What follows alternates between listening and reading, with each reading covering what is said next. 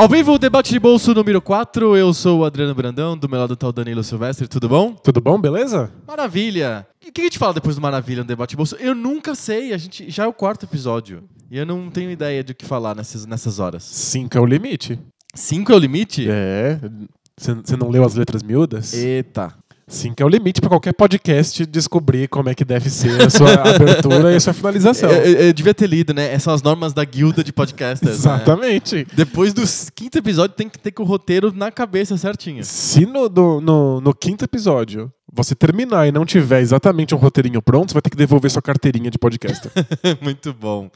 Então, vamos explicar a mecânica do debate de bolso? Bora. Nunca é, nunca é demais para explicar a mecânica do debate de bolso. É um podcast que ainda está no começo, ele tinha vida ainda dentro do Poco Pixel, agora ele se separou, está no quarto episódio separado, e ele basicamente é um, é um podcast de debates aleatórios. Verdadeiramente aleatórios, Totalmente e aleatórios, improvisados. improvisados. Então a gente tem duas regras do debate de bolso. A primeira regra é que o debate tem que sair do bolso, no sentido de que a gente não combina o tema antes. Toda semana um de nós traz um tema e eu não e as pessoas não é combinado, as- os dois nunca sabem qual que é o tema, só um, um dos dois sabe qual é o tema. O outro que se vire debatendo sobre outorga de milho. Exato, importação de milho. Aliás, o Brasil tem importado muito milho. Olha aí, Isso ó. é um problema. É um problema? É um problema.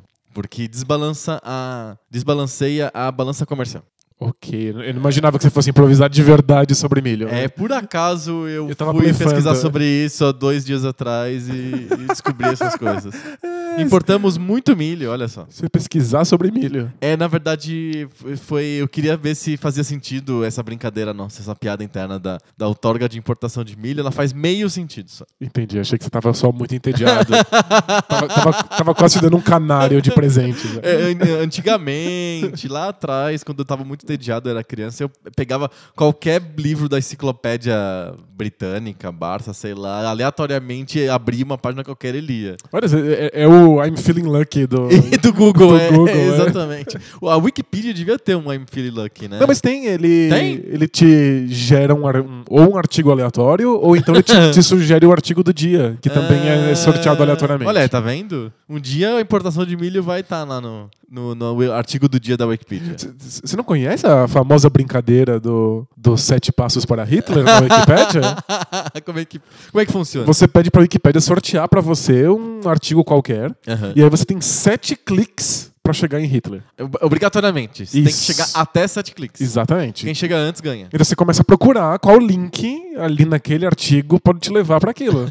Então você tá na- no, sei lá, no, no- no Oh, artigo milho. sobre venda de milho. Você procura, em algum lugar deve ter Alemanha. não, não, É, tem. não tem. Mas tem, sei lá, França. Bom, na França talvez É, tenha alguma é, coisa sobre a guerra. é, então você vai, você vai clicando até chegar. É legal, é um esporte. É um esporte. Legal. Um dia vai ser esporte olímpico.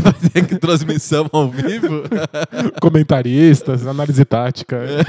Não, esse aqui ele clicou no link errado.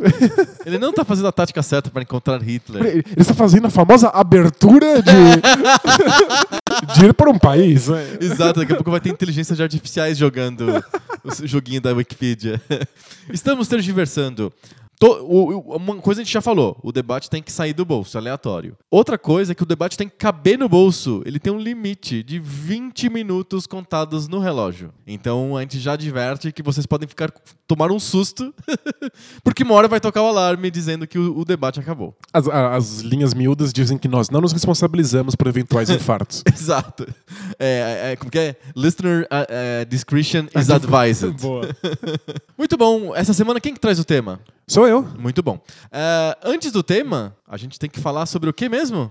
Sobre o mecenato esclarecido. Exatamente! É isso, yes! Muito bom, você acertou! Minha memória é péssima, mas funciona a cada ano bissexto. Olha só, como o debate de bolsa é diferente do Poco Pix, é impressionante. a gente vai descobrindo. O que é o mecenato esclarecido do Poco Pixel e do debate de bolso? É a chance que as pessoas têm de manter esses dois podcasts vivos. Olha só. Elas esclarecidamente vão no apoia.se barra PocoPixel e contribuem com 10 reais mensais para que esses podcasts possam existir. E aí você pode acompanhar a gravação aqui do Debate de Bolso ao vivo, mandando seus comentários pra gente, fazendo perguntas lá no nosso grupo, O Mecenato Esclarecido no Facebook. que é a maior reunião de pessoas esclarecidas da internet mundial. Com certeza. Na, na internet e fora da internet também. Mais do que, sei lá, um. Mais que a, Que lá, Mensa, ó, é. é, a Mensa, muito mais que a Mensa, muito mais a Academia Sueca, com, com certeza. Que os Illuminati. 10 reais por mês? é só isso, é menos do que um suco de shopping. Olha só, e onde que você vai lá e dá o 10 real? É apoia.se barra PocoPixel. Olha só, apoie a gente e participe dessa festa você também. Dessa festa. Essa É festa. a festa da democracia. A festa da democracia. a festa da cidadania aqui no Debate de Bolso. Boa. Não esqueça também de acessar o, de, o Poco Pixel, de onde o Debate de Bolso saiu. PocoPixel.com é um podcast semanal sobre videogames antigos. Isso aí. E o Poco, por incrível que pareça, o Poco Pixel originou o Debate de Bolso. Olha só que coisa louca. Como? Nunca Ninguém- saberemos. não, não dá pra saber. É, sabe como que é? Já tava assim quando eu cheguei. É, exato. Partiu o debate? Bora lá. Debate.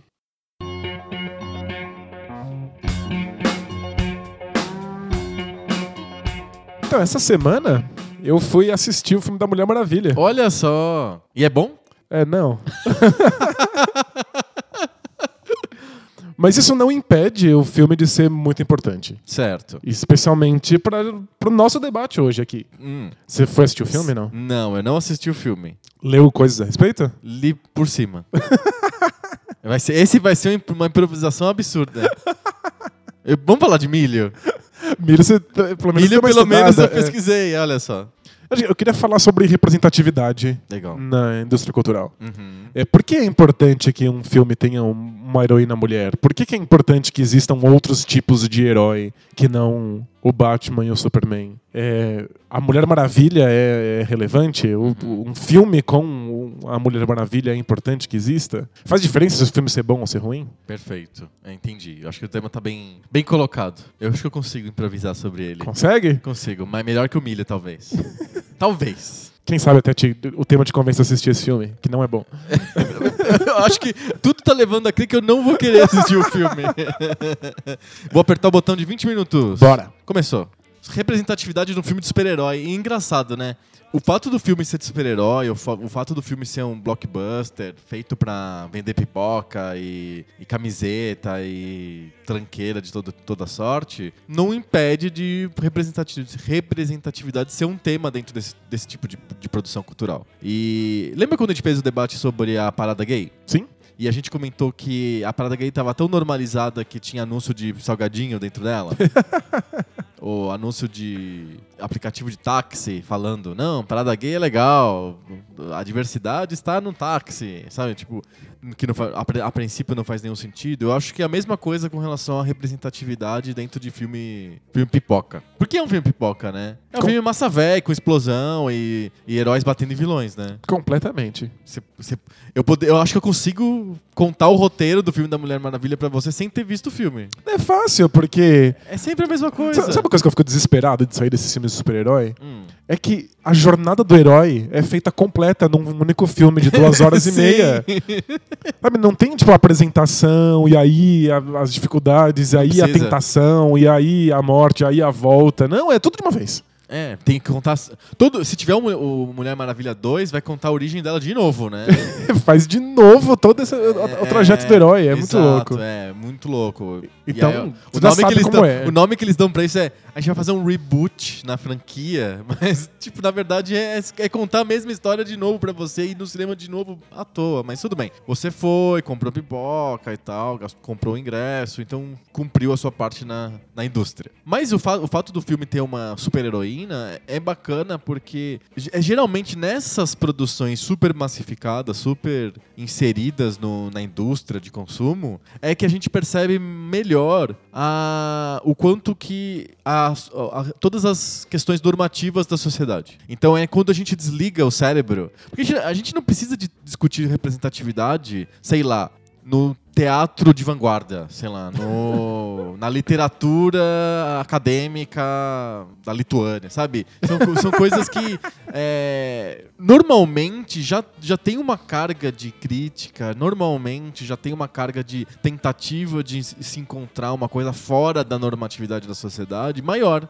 Porque a gente está falando de arte feita para um nicho muito específico. É, eles não estão isentos de repetir algum dos modelos Is ideológicos. Isentos não. Mas, mas, a chance deles estarem mais, de eles serem mais críticos é muito maior. É, eles estão tentando por, por por definição, é, é para isso que eles servem. Né? Exato. O artista ele não tá ali para reproduzir fielmente como a sociedade é. Ele, de alguma maneira, ele tem um, uma certa função de trazer uma possibilidade de uma nova ética na, dentro da sociedade. É. É, mais ou menos a definição de arte que eu tenho na minha cabeça. Além da questão formal, ela tem, também tem essa questão de trazer possibilidades para a sociedade. Seu frankfurtiano. É, pois é. Acaba sendo uma visão bem frankfurtiana mesmo, né? Mas enfim, um, quando a gente fala de indústria cultural, quando a gente fala de filme pipoca, de videogame, de música pop, é onde o, o cérebro desliga e entra em battery saving mode.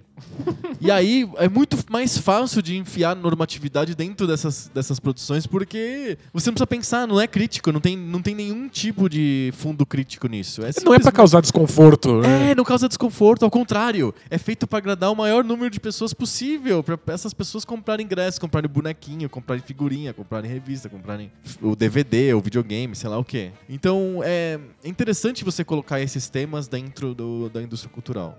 Um, eu não sei até quanto, é você que assistiu o filme pode me dizer melhor. Até quanto o filme traz a questão da representatividade ou é simplesmente a personagem principal é uma mulher? O tema representatividade é abordado no filme? Então, é de maneira indireta, nunca ativamente.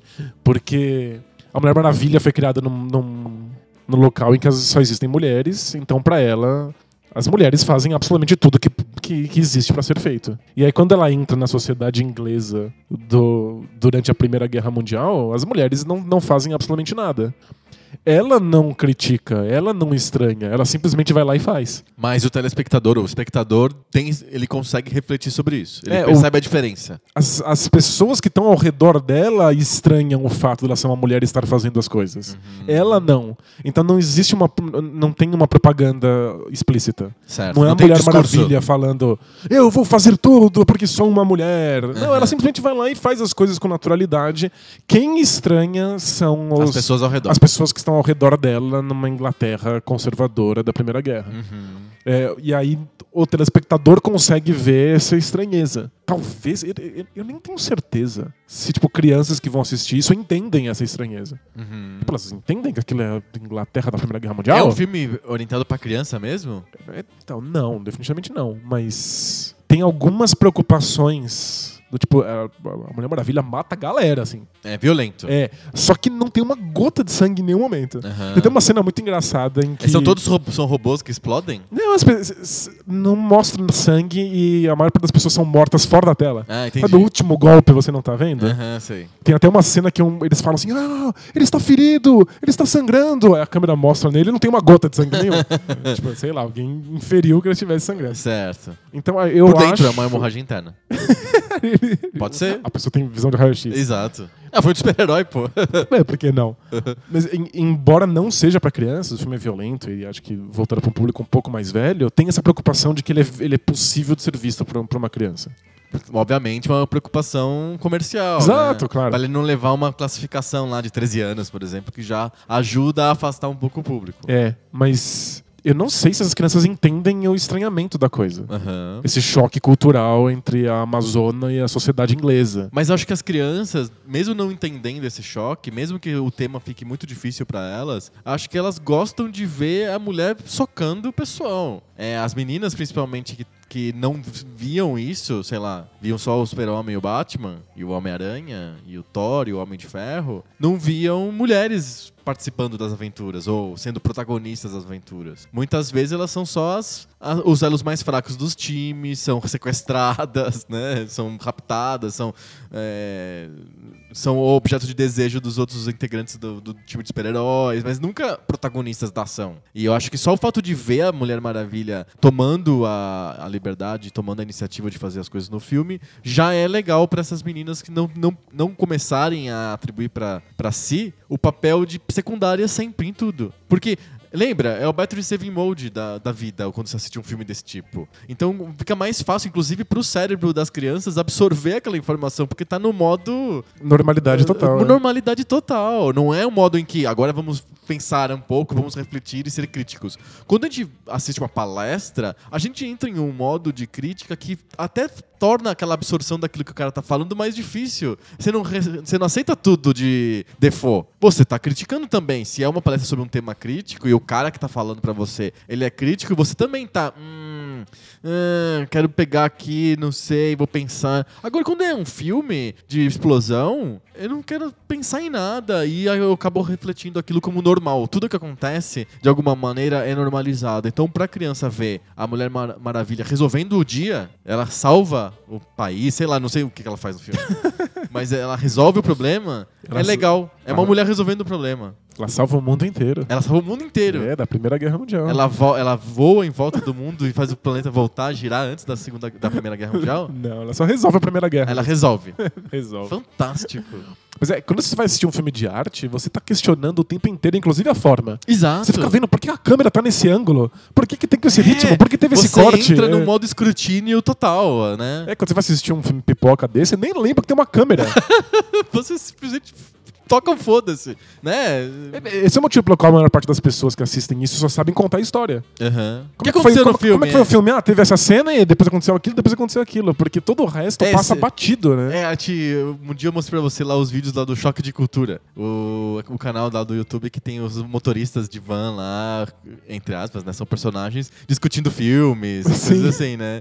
E aí, boa parte do tempo que eles criticam os filmes é: Não, isso não dá pra acontecer, né? Não faz sentido. Discutir verossimilhança, é né? isso! Porque o resto passa batido. Exato, ninguém discute, né? Mas num filme de super-herói faz sim, mais sentido discu- discutir a história mesmo. Porque no fundo é sobre isso. Não é sobre o enquadramento ou sobre. Nossa, você viu que a direção tão inovadora do filme da Mulher Maravilha? Ninguém quer discutir isso. O roteiro. Não, as pessoas querem discutir se foi massa, se foi legal, se a Mulher Maravilha sal- salvou o mundo ou não. Ela salvou. e ela salvou. Você não precisa nem assistir o filme pra saber que ela salvou. pra saber que ela fez toda a jornada do herói perfeita, Perfe- passo a passo. E ela É. voltou pra, pra casa depois? Sim, sim. Gente, que absurdo. Gente, é muito, muito, muito previsível. Mas por ser previsível, por ser óbvio, por ser onde o cérebro desliga, é aí que a representatividade fica mais evidente, mais, mais importante. Se, se, se- quando entra, quando a representatividade, o, digamos assim, os papéis de minorias, como mulheres, negros, homossexuais, índios, sei lá o que, entram em filme de super-herói como protagonista, entram, sei lá, em, como protagonista de propaganda de cerveja, de. Quando en- entra como protagonista na novela. São, já come, entra num nível de normalização que é no, quando o cérebro das pessoas está desligado, que é aí que eu acho que funciona melhor. Mas ó, a- a pergunta principal. Essa normalização já existia pra ela finalmente ter chegado num filme pipoca? Ou o filme cria essa normalização e, portanto, ele é revolucionário? Não, não, o filme, o filme Pipoca nunca é revolucionário. É, O filme Pipoca ele só reflete o que a sociedade do momento acredita. Então só tem a Mulher Maravilha aí Porque, porque, a gente já tá acostumado bastante acostumado isso. com o protagonismo feminino. A gente já tem algumas décadas de presidentes, primeiras ministras, rainhas, blá, pessoas de destaque, mulheres, CEOs de empresas. Claro que tem mais, é, uma estatística famosa, tem mais CEOs de empresas chamadas John do que CEOs mulheres. que absurdo. É verdade. Ai, que absurdo. Mas já tem, tem executivas conhecidas, tem a que saiu agora do Yahoo, a, que era do Google, a Marissa Mayer, tem a Sheryl Sandberg do Facebook, que não é CEO, mas ela é super high level lá, só perde pro Zuki, entendeu? Tipo, é, a gente já, já acostumou com esses papéis. Metade, do- quando um país como o Canadá tem metade do ministério composto, composta por mulheres, esse assunto tá na pauta do dia com alguma frequência. Aí chega no cinema. Ah, Já teve a a Hillary Clinton bateu na trave para ser presidente dos Estados Unidos. Ela chegou muito perto, ganhou inclusive a eleição no voto popular. Então a gente já tem muito tempo de, de, de luta para vamos pensar desde o começo do feminismo, anos 50. A gente tem, sei lá, 60, 70 anos de debate sobre isso. Aí sim que a gente já tá começando bem pouquinho a melhorar. Aí faz sentido pro filme Pipoca colocar a Mulher Maravilha. Se bem que a Mulher Maravilha é um personagem bem velho, ela é da, da era de ouro dos quadrinhos, eu acho que é anos 40. E machista pra caramba. Sim. Porque foi criada por um psicólogo É verdade. especialista em, em sadomasoquismo, em, Sim. tipo, em bondage. E era o caso, né? As pessoas queriam ver, os caras queriam ver a Mulher Maravilha amarrando os vilões. É, e ela, ela amarrava outras mulheres. Porque ela tem um laço, né? É, é só isso, ela ficava amarrando muito apertado e as outras mulheres falavam assim, ai, tá apertado demais. Era só fetichi- fetichização, né? Isso reflete um pouco no filme também. Existe uma exploração, uma Wonder Woman exploitation? Então, alguns personagens fazem isso com ela e ela é completamente sem noção. Tipo, ela não percebe, ela não entende o que tá acontecendo, ela ignora por completo. Mas esse- você acha que isso é, é- é de propósito? Ah, é, é- é visivelmente proposital. Aham. Tipo, então, tem tem, os caras que ficam. Ele, ela é cantada? assim? É, os caras ficam olhando pra ela assim, nossa, como ela é bonita, incrível, você é E muito ela bonita. ignora. Ela finge que absolutamente nada tá acontecendo, ela vai lá e destrói um tanque. E sabe? isso É, acontece porque ela é de, de outro planeta, não sei. Exato, é como se eles estivessem olhando pra um alienígena. assim. Aham. Ela não, não entende porque essa cultura não, não, Não faz parte dela, E, e esse formato dela realmente não ser uma mulher terrestre faz sentido pro, pro papo de representatividade? Ou é, ajuda ou atrapalha o discurso? É, é completamente indiferente. É? É. Você não. Será que não apresenta pro espectador uma possibilidade de uma sociedade em que não exista absolutamente nenhuma distinção de gênero? É que eu- não sei se ele não distingue gênero. Eu acho que ele só mostra a possibilidade de uma outra cultura em que Só tem mu- mulheres. são empoderadas e, fazem o que bem entenderem. E é só Aham. isso. É como se. No fundo, é como se a gente estivesse assistindo um filme sobre com, com uma Índia que apareceu no, no, no meio de uma sociedade Aham. britânica. É, meio isso, né? É, é, é, no fundo é isso. E é, é o tipo de coisa que causa realmente desconforto e estranhamento. Uhum. Quando você vê alguém que naturalmente pensa diferente de você, porque aprendeu isso e faz isso há milhares de anos. E- Que é entrar em contato com o índio, né? Tipo, Exato. ele tá ali pelado, balançando a benga na tua cara. ele, pra ele não faz a menor diferença, ele não entende o conceito de roupa como nós entendemos. Ou de pudor do É, corpo. e aí a gente, fica, a gente começa a repensar, ué, por que, que eu tenho tanta vergonha de usar roupa? E esse cara não, não sente absolutamente nada pra ele, é Absolutamente natural. nada, é. Então acho que o, o que tem de, de uso da sexualidade da Mulher Maravilha é mais ou menos nessa chave. Uhum. De ver como a nossa sociedade tenta fazer isso, mas pra sociedade dela não faz nenhum sentido. Perfeito. Então, vou- só voltando então ao tema principal. Eu, eu acredito fortemente, assim como a Parada Gay, que assim como tem propaganda de salgadinho na Parada Gay, também tem filme pipoca sobre mulher empoderada, porque a sociedade já incorporou esse valor. Ainda muito no começo, ainda precisando melhorar bastante, mas já incorporou esse discurso, então por isso que pode ter o filme da Mulher Maravilha. Talvez nos anos 80, quando saiu o filme do Super-Homem, não podia ter saído o filme da Mulher Maravilha nesses moldes, embora tivesse a série de televisão da Mulher Maravilha, lembra? Com a Linda Palmer Sim. e tal. É, não me lembro se como que eram os roteiros pra, pra saber qual era o papel dela, mas talvez era um papel mais parecido com aquele papel dos quadrinhos antigos, de Mais sexualizado. mais e sexualizado e ela é, amarra todo mundo bem apertado. Mas você acha que a indústria cultural então não faz nada? Não tem, não tem um impacto real? Não, creio que não. São muitos milhões em jogo pro a Warner, por exemplo, investir num discurso que a sociedade não aceita.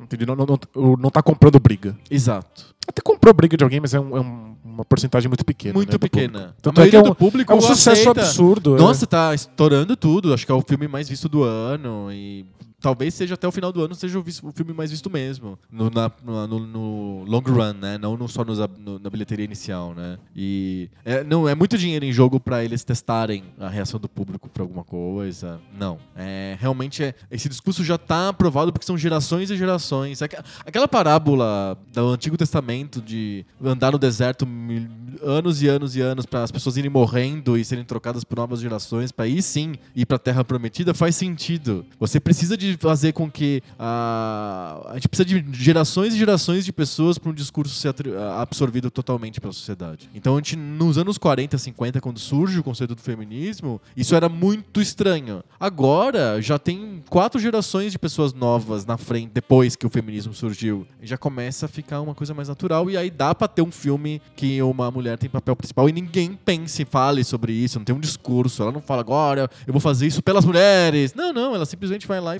faz. Mas o eu- que é melhor, né? O que Não, faz mais sentido. Porque torna, trata tudo com a naturalidade Exato. que, que deveria. Sim. Mas você não acha que apresenta esses conceitos para um, uma geração que talvez não tivesse acesso a eles? Não, acho que se- eu, eu, sinceramente acho muito difícil que essa geração não tenha acesso a esse tipo de, de conteúdo, discussão, não tive, mesmo sem, mesmo se o filme da Mulher Maravilha não existisse, tenho certeza que teria acesso a esse esse, esse, esse debate. Não, não ficaria isenta, não. Acho que esse debate está bem presente na sociedade hoje. A gente discute sempre sobre isso e, e claro, obviamente, se você pensar no mundo profundo, lá nas famílias tradicionais rurais, não sei da onde, sei lá, do Alabama ou do Paraná, é, obviamente que é, talvez esse discurso seja mais complicado, mas já entra um pouquinho. É, você está pensando assim, sei lá, uma família do Alabama leva, vai todo mundo no cinema assistir Mulher Maravilha. É. E aí, aos pouquinhos, as, os- as filhas do fazendeiro lá começam a se sentir mais empoderadas. É, brincam de Mulher Maravilha e sabem que isso é um- uma possibilidade. Entendi. Em vez de brincar de ca- boneca, de cuidar de criança, de cuidar da casa, brinca de salvar o mundo. É, eu eu lembro de um- uma pesquisa do, de um livro que eu adoro, que é o Brincando de Matar Monstros. Sim. Que ele, ele, ele con- consegue os dados de quais são as- os heróis que as meninas brincam nas escolas, na, na educação infantil. Uhum. E é tipo, o número um é o Batman, o número dois é o Super-Homem. Sim, todos personagens masculinos. E aí o número 3 era a Buffy. A Buffy é a caça vampiro, que tipo, foi um sucesso no- no- moderado nos anos 90. Opa! Opa! Ei! Chegou aqui os 20 minutos, mas complete seu raciocínio. E aí a Buffy foi um sucesso moderado nos anos 90, mas não era pra um público infantil. As meninas pegavam e Ele é brincavam um seriado disso. adolescente em tudo, só que tinha vampiros. Exato. Mas as, as crianças brincavam disso porque era o que tinha. Sim. Porque é a única coisa disponível. Então talvez saber que isso existe já seja alguma coisa transformadora na indústria cultural. Ou eu tô sendo ingênuo e talvez a indústria cultural só repita aquilo que já existe mesmo. Eu, eu sou mais crítico. Eu acho que a, a indústria repete o que já existe. E se a Buffy precisou de ser criada, é porque eles perceberam que tinha que ter um público feminino assistindo aquele faixa horária. Não, não, não é arte, assim, não é um artista revolucionário trazendo uma, uma possibilidade nova para a sociedade. É, é- são caras executivos da Madison Avenue falando que tem que atingir um público que não, aquele faixa horária não, não atende. Precisamos criar um produto novo. E aí o produto novo é chocante para a sociedade a ponto de ser re- repelir o público ou ele é agradável para a sociedade e vai ter público para mostrar os anúncios? É, acho que ele atrai um público que já estava ali e as Isso. pessoas já não sabiam que, que poderia ser aproveitado. Isso, exatamente. Se ele já estava ali é porque o discurso já estava. Exato. Faz sentido. Eu, eu, eu acredito nisso. Eu não,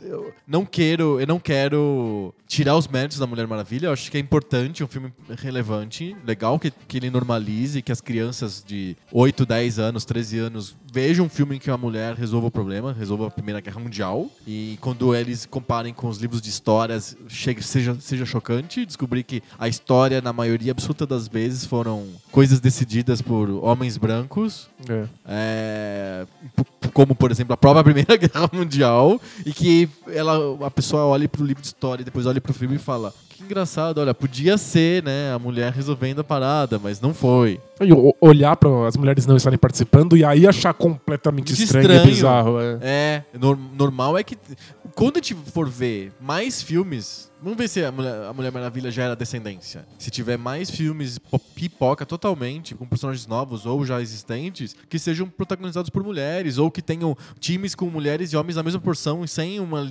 óbvia liderança dos homens sobre as mulheres. Que o X-Men tenha a, a tempestade li- liderando a parada e não sendo um, nada no filme. E, por exemplo, tô pensando em coisas assim. Ou que tenha um filme, sei lá, da Mulher Gato, em pé de igualdade com o Batman? Não, nunca é o caso. É sempre uma exploração super sexualizada. Ou ela foi, foi raptada, tem que ser resgatada. Não.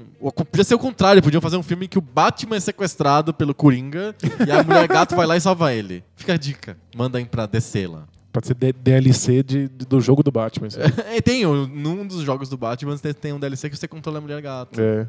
Você vê como que é interessante, vou contar uma, uma, uma história de casa. Um dia eu tava jogando, eu não me lembro se eu tava jogando esse jogo do Batman, o Arkham, o Arkham City, com, no módulo da Mulher Gato, que é um dos módulos que eu mais gosto de jogar. É legal bem mesmo. legal. Porque eu tenho um certo gosto por jogo stealth e o módulo da Mulher Gato é basicamente só isso. E o. eu ou eu tava jogando Tomb Raider, não me lembro. Só, eu tava jogando com um personagem feminino. E minha mulher passou na sala e viu que eu tava jogando e perguntou, mas você não sente estranho jogando com um personagem mulher? Eu falei, não. Mas pra você ver como que o discurso é difícil mesmo. Uma personagem de, de videogame mulher gera, gera estranhamento, porque as pessoas estão acostumadas por 30 anos de indústria dos videogames de personagens masculinos, do Mario, do Perfeito. Donkey Kong. É, é que eu acho que tem uma outra coisa aí, e aí é assunto para outro debate de bolso, Ou do Poco Pixel. Ou do Poco tá Pixel. videogame, né? que é sobre as pessoas se sentirem os personagens que elas jogam. A gente fala assim, ah, eu morri, É, ah, é. eu consegui tal item. Quem é você? E talvez essa identificação é que cause a estranheza quando você está jogando com, com personagens femininos. Faz sentido. Embora eu acho que essa identificação não exista, mas esse é um debate nunca, para outra nunca, hora. é. nunca existiu e nem, nunca pensei nisso. É, Eu acho estranho a Lara Croft do, do jogo ficar levando porrada e ficar dando gemidos, mas tirando isso, é, nunca foi estranho pra mim jo- controlar a Lara Croft ou controlar a Mulher Gato. Justíssimo. Legal? Vamos conversar com o pessoal? Vamos, bora Jump lá. Session!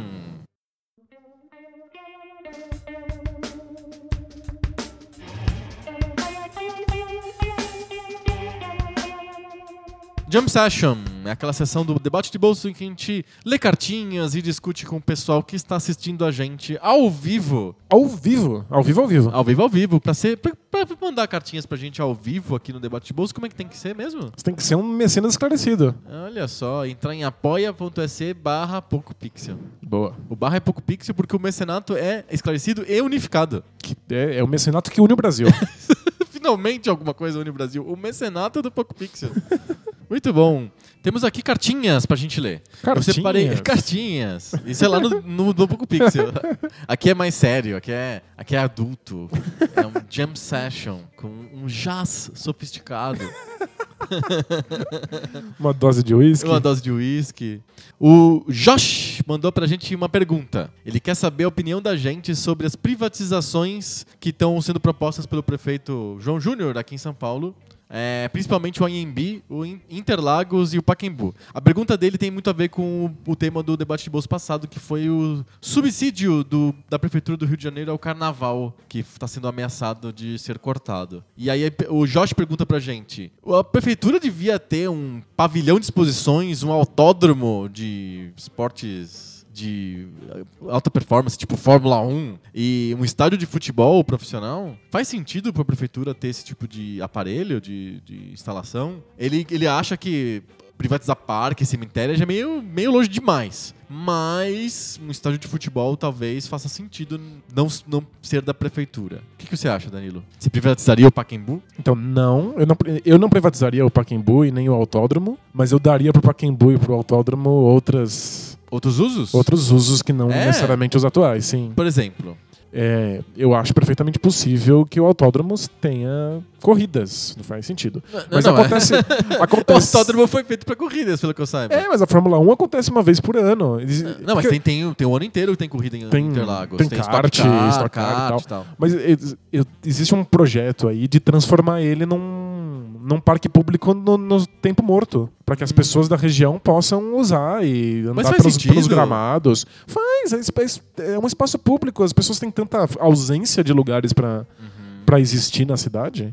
Tipo, a, a região não é muito fácil de, de, de encontrar lugares que você possa Não. existir e jogar um futebol na grama, Tem, sabe? É- tem o. Posso estar falando groselha? Acho que tem lá o Parque, Parque do Estado, lá perto, não é? Não, não saberia dizer. É. Mas acho que o, tipo, o Pacaembu deveria permitir que existissem os jogos do- dos times que não tem um outro estádio ou que não tem muitos recursos. Mas que o cam- times? campeonato Dente de Leite. o- Mas o, é um estádio os- grande, cara. Os jogos in- indígenas do interior, sabe? É é- Precisa existir lugares que permitam que essas atividades culturais aconteçam quando elas não são comercialmente viáveis. Quando os times não têm dinheiro, quando não existe público É que vamos, vamos lá, vamos falar sobre o autódromo e vamos falar sobre Pacaembu. São dois equipamentos de alto nível. O Pacaembu foi sede da Copa do Mundo de 50. Eu sei que eu tô falando de um, um estádio construído há mais de 70 anos, mas quase 70 anos. Mas é, é um estádio que serviu para jogos ou que tá servindo para jogos até hoje. A gente tá gravando no domingo. ah, o, ontem, no sábado, teve jogo do Campeonato Brasileiro da primeira divisão no Pacaembu. O Palmeiras contra o Grêmio. E o dinheiro não vai pra, pra prefeitura? Vai, porque você. ele- a prefeitura cobra um aluguel, e aí os organizadores do, do, do, do campeonato, no caso a CBF, e no usando o nome do Palmeiras, sei lá, que é o mandante do jogo, paga o aluguel pra prefeitura. Então não dá preju. Não, ele dá preju, porque o que eu ia falar é o seguinte: tanto o Pacaembu quanto o Interlagos são equipamentos de, de alto nível que são caros de serem mantidos, porque são equipamentos de alto nível, são feitos para esportes profissionais. O Pacaembu foi feito para jogos da primeira divisão do Campeonato Brasileiro. Era um estádio relativamente grande, cabe, sei lá, 30 mil pessoas ali. É, o, o Interlagos a mesma coisa, é um, é um autódromo que, que é adequado para receber corridas da Fórmula 1, que é a categoria é, de corrida que é- exige mais coisas do, do, do autódromo. É uma categoria exigente, você tem que ter no nível internacional para receber a Fórmula 1. Então são equipamentos que a cidade tem que são equipamentos de alto nível. Então são equipamentos muito caros para serem mantidos. Você usar o Pacaembu para jogos indígenas, jogos, jogos escolares, jogos, jogos da juventude, é, é usar um equipamento muito caro de ser mantido para coisas que são muito simples e que não precisam de um equipamento tão importante assim. Interlagos virar um parque é, seria, um, eu acho, na minha opinião, é, é,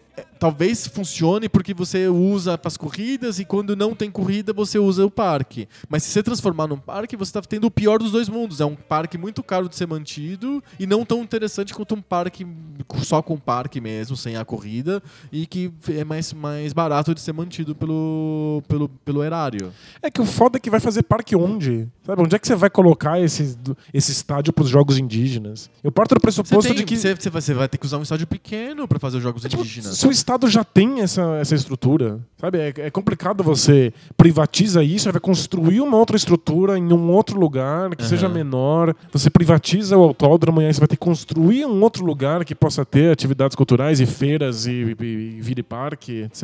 Aham. Acho é, já, já tá aí, já faz parte do Estado, que, que faça um melhor uso dele. Então você é contra as privatizações. É, eu acho que privatizar é abrir mão de um espaço que pode ser do povo. Você não acha que é muito caro manter o Pacaembu para ter jogos indígenas? É, né, Eu não saberia dizer é quanto caro, custa. é um é. estádio caro de ser mantido. E tem o Museu do Futebol embaixo que é bem bacana. Mas, é, em geral, o, o estádio em si é um, é um equipamento caro de ser mantido.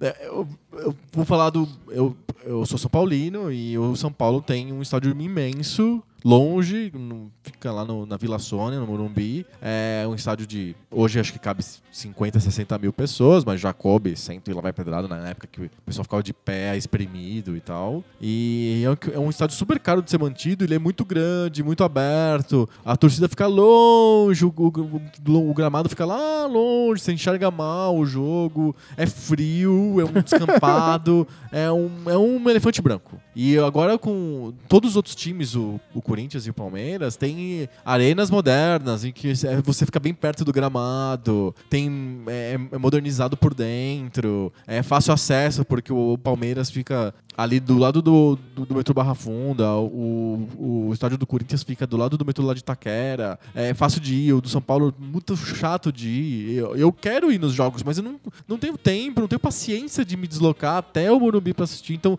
o São Paulo tem um mico na mão. E é um mico que custa muito dinheiro pra ser mantido. Se ele pudesse, por exemplo, trocar o, o, o Morumbi pelo Paquembu, por exemplo, que fica numa região super central da cidade, e modernizar ele com um tamanho mais apropriado, seria fantástico. Então eu acho que é um estádio que tem um potencial muito legal pro futebol profissional. Só que ele tá subutilizado porque você tem que pagar aluguel e os times já têm estádios próprios. Eles não querem pagar aluguel. O Palmeiras usou ontem só porque ele cedeu o estádio pro show. Nem, nem sei que show que era. Entendi. Então, não sei. A sensação que eu tenho é que não sei se a prefeitura devia ter um estádio de futebol profissional. Eu acho que ela deveria ter um estádio pequeno, bacana, para os jogos estudantis, para os jogos indígenas, para os jogos XYZ.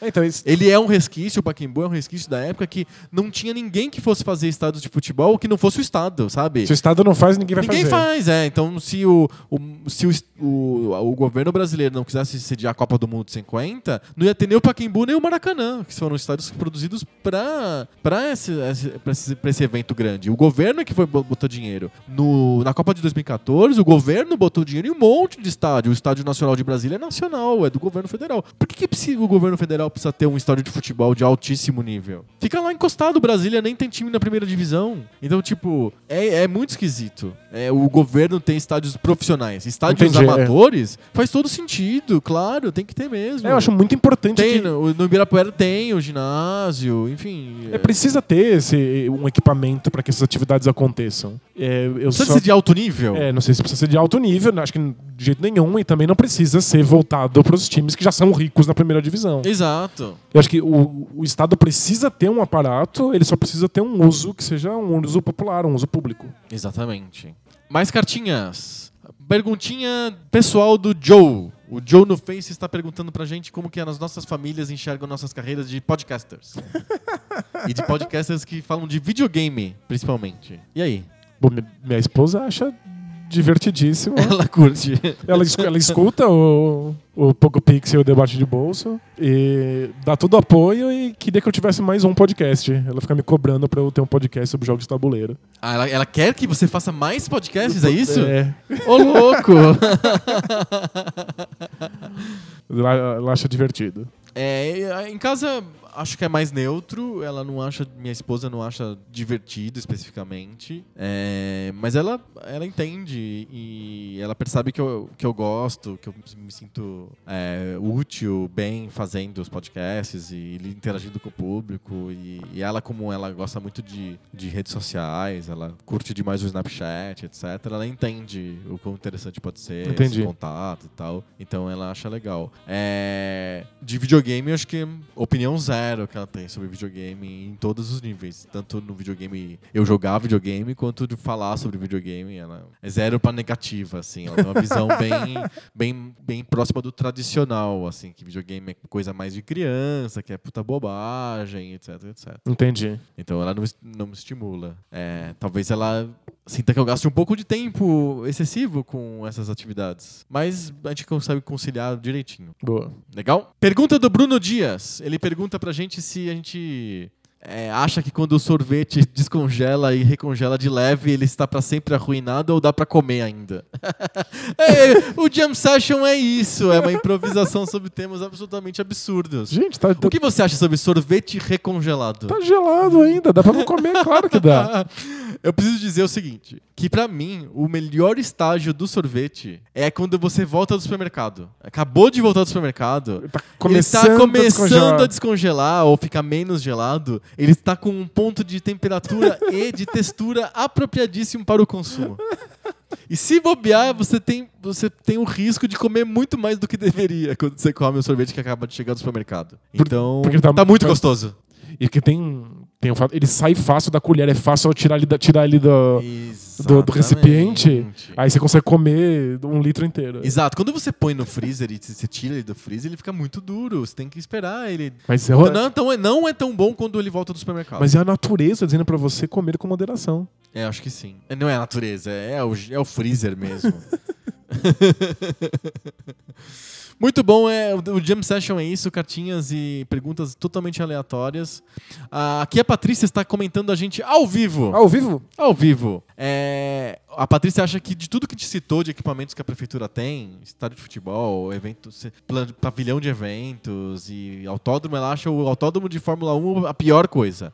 Ela, ela disse que a, a lógica que eu comentei é, é aquela mesma. Só tem porque o único, o único cara que faria um autódromo de alto rendimento seria o governo. Mais ninguém faria. É. Mas é, A iniciativa privada teria muita dificuldade de construir um autódromo de alto rendimento para trazer a Fórmula 1, por exemplo, só por ela. é que é um lugar muito grande, é uma área gigantesca do- do- do- da cidade. Que se fosse transformada num espaço público, seria extremamente vantajoso. É enorme. Mas é, existe estudo de viabilidade para transformar o negócio num parque quando não está sendo utilizado? É, a última gestão já, já tinha isso su- super avançado, assim, É? era só aprovar. É. É, o, o prefeito atual tá querendo jogar a virada cultural para lá. É, Em vez da virada cultural ser sobre ocupar a cidade, é a, a- é a virada cultural é sobre ir para bem longe da cidade. É é bem longe. Já tem viu, uns festivais de música que foram lá. o, Tipo, o espaço é gigantesco e dá pra, dá pra ser ocupado. É, um, um espaço que a gente tem muito mais central do que o Interlagos e que também é gigante, não tão gigante, mas gigante, que não tá, sendo, não tá servindo para praticamente nada, é o Jockey Club. É verdade. O também, Jockey Club fica num espaço relativamente central. A, a cidade está tão grande que até coisas que estão para além do Rio Pinheiros já dá para chamar de central. Porque está numa altura do, do rio que é mais, mais perto do, do- da região central da cidade. A gestão anterior também queria transformar em parque. é. Exato, faz, faz muito sentido. Até faz, talvez faz mais sentido, porque é de acesso mais fácil. Vai para Interlagos. É, Então, é mas esse é, o- esse é o ponto. É, o- o- tem gente que mora em Interlagos. Eles Não, também ok, eles mas não o têm parque- acesso às outras um coisas. parque né? mais central atende todo mundo, não só quem mora na região. Não sei se parque funciona assim. Será? É, não sei se parque tem a intenção de ser um. de atender todos os lados. As pessoas não vão atravessar a cidade pra ir num parque. Mas é- a gente, Não é pra isso que a gente- serve. a gente vê isso, não, eu não sei se eu concordo com você. A gente vê isso claramente na Paulista de domingo. A Paulista fica aberta para os pedestres no domingo e as pessoas vão da cidade inteira pra Paulista. Mas é porque a, a Polícia Aberta não é um parque. A Polícia Aberta é um. É uma um junção parque. biz- é uma junção bizarra. Parque e shopping, mas tudo bem. Shopping e atividades culturais. Tem gente tocando música em todos os lugares. Não, gente ok. vendendo produtos. É um passeio diferente. Não sei Você se vai- é você vai no parque Aí, sabe, sabe como que as pessoas falam? Você vai no parque levar o cachorro. Você, você não você vai faz- atravessar a cidade com o seu cachorro embaixo do braço do busão pra andar com ele na, Pra, na, na ok, Paulista. Pra, pra, não, Você o vai pessoal co- leva o cachorro Você na vai na atravessar o cachorro pra chegar. Mas é a pessoa que mora perto. Você não vai pegar o seu cachorro, atravessar a cidade pra ir lá no Parque Ibirapuera pra dar uma volta correndo ao redor do lago. Uhum. Você precisa ter um aparato pra fazer isso perto da sua casa. Entendi. Você tá pensando no uso mais cotidiano. Exato. A Paulista de domingo é um uso mais extraordinário. É, um, é um e aí, evento, quando você né? pergunta pras pessoas por que, que elas foram pra Paulista no domingo e onde elas moram, elas moram longe, e elas falam: Ah, mas é super fácil de ir pra Paulista, eu pego o metrô e já tô lá. Mas é porque é um evento que pra elas vale a pena. Não é. Parques são atividades Do cotidiano. cotidianas, coisas banais. Pra você correr todos os dias às seis da tarde pra, pra ficar em forma. Pra fazer crossfitting, sei lá. Tipo, os caras ficam fazendo essas atividades que tem que ser mantidas todos os dias. Sim. O Thiago Rezende tá assistindo a gente ao vivo, ele mora em Berlim e ele disse que tem um aeroporto antigo que virou um parque. Um aeroporto? Isso, em um parque e um autódromo. Chama Tempelhof. Não sei se meu alemão é bom. Mas é. é, é uma, é- eles desativaram o aeroporto e transformaram ele num parque e num autódromo de pequenas proporções, eu imagino. Alguma coisa assim. É, faz sentido. O problema é que, pra mim, o, o Interlagos é um autódromo de grandes proporções. Vira um parque de grandíssimas proporções. Exato. Porque, porque isso que é o foda, já está no poder público. Sim. O poder público se livrar disso pra depois comprar um outro Você lugar tá fazer um você outro tá sendo parque. bem pragmático. Você tá É. falando assim, já que já existe, já que já é do Estado, então se vira nos 30. É. Essa é a minha posição sobre o Estado também. Já que já existe. Já que já existe Estado, usemos. A minha posição sobre o Estado é um pouco diferente da sua. A minha posição sobre o Estado é: de todas as opções que foram postas, o Estado é a menos perigosa. As outras não são tão legais, Justo. eu acho. Fechamos então. Fechamos? Fizemos o Jump Session, falamos até de sorvete que vem do supermercado. É verdade. Dá vontade de sorvete agora. É verdade, sorvete é muito bom. É- é- daqui a pouco eu acho que chega um momento do sorvete. Daqui a uns quatro meses, talvez. Ah, então não, não pode tomar sorvete no inverno. Pode, aliás, é bom pro inverno. É um treco super calórico. Ah, é, faz sentido. É, um monte de açúcar, leite, gordura. pra, pro inverno é ótimo. É só que é um pouco estranho. Muito bom, gente. Semana que vem a gente volta então com mais debate de bolso. É isso aí. Valeu! Tchau!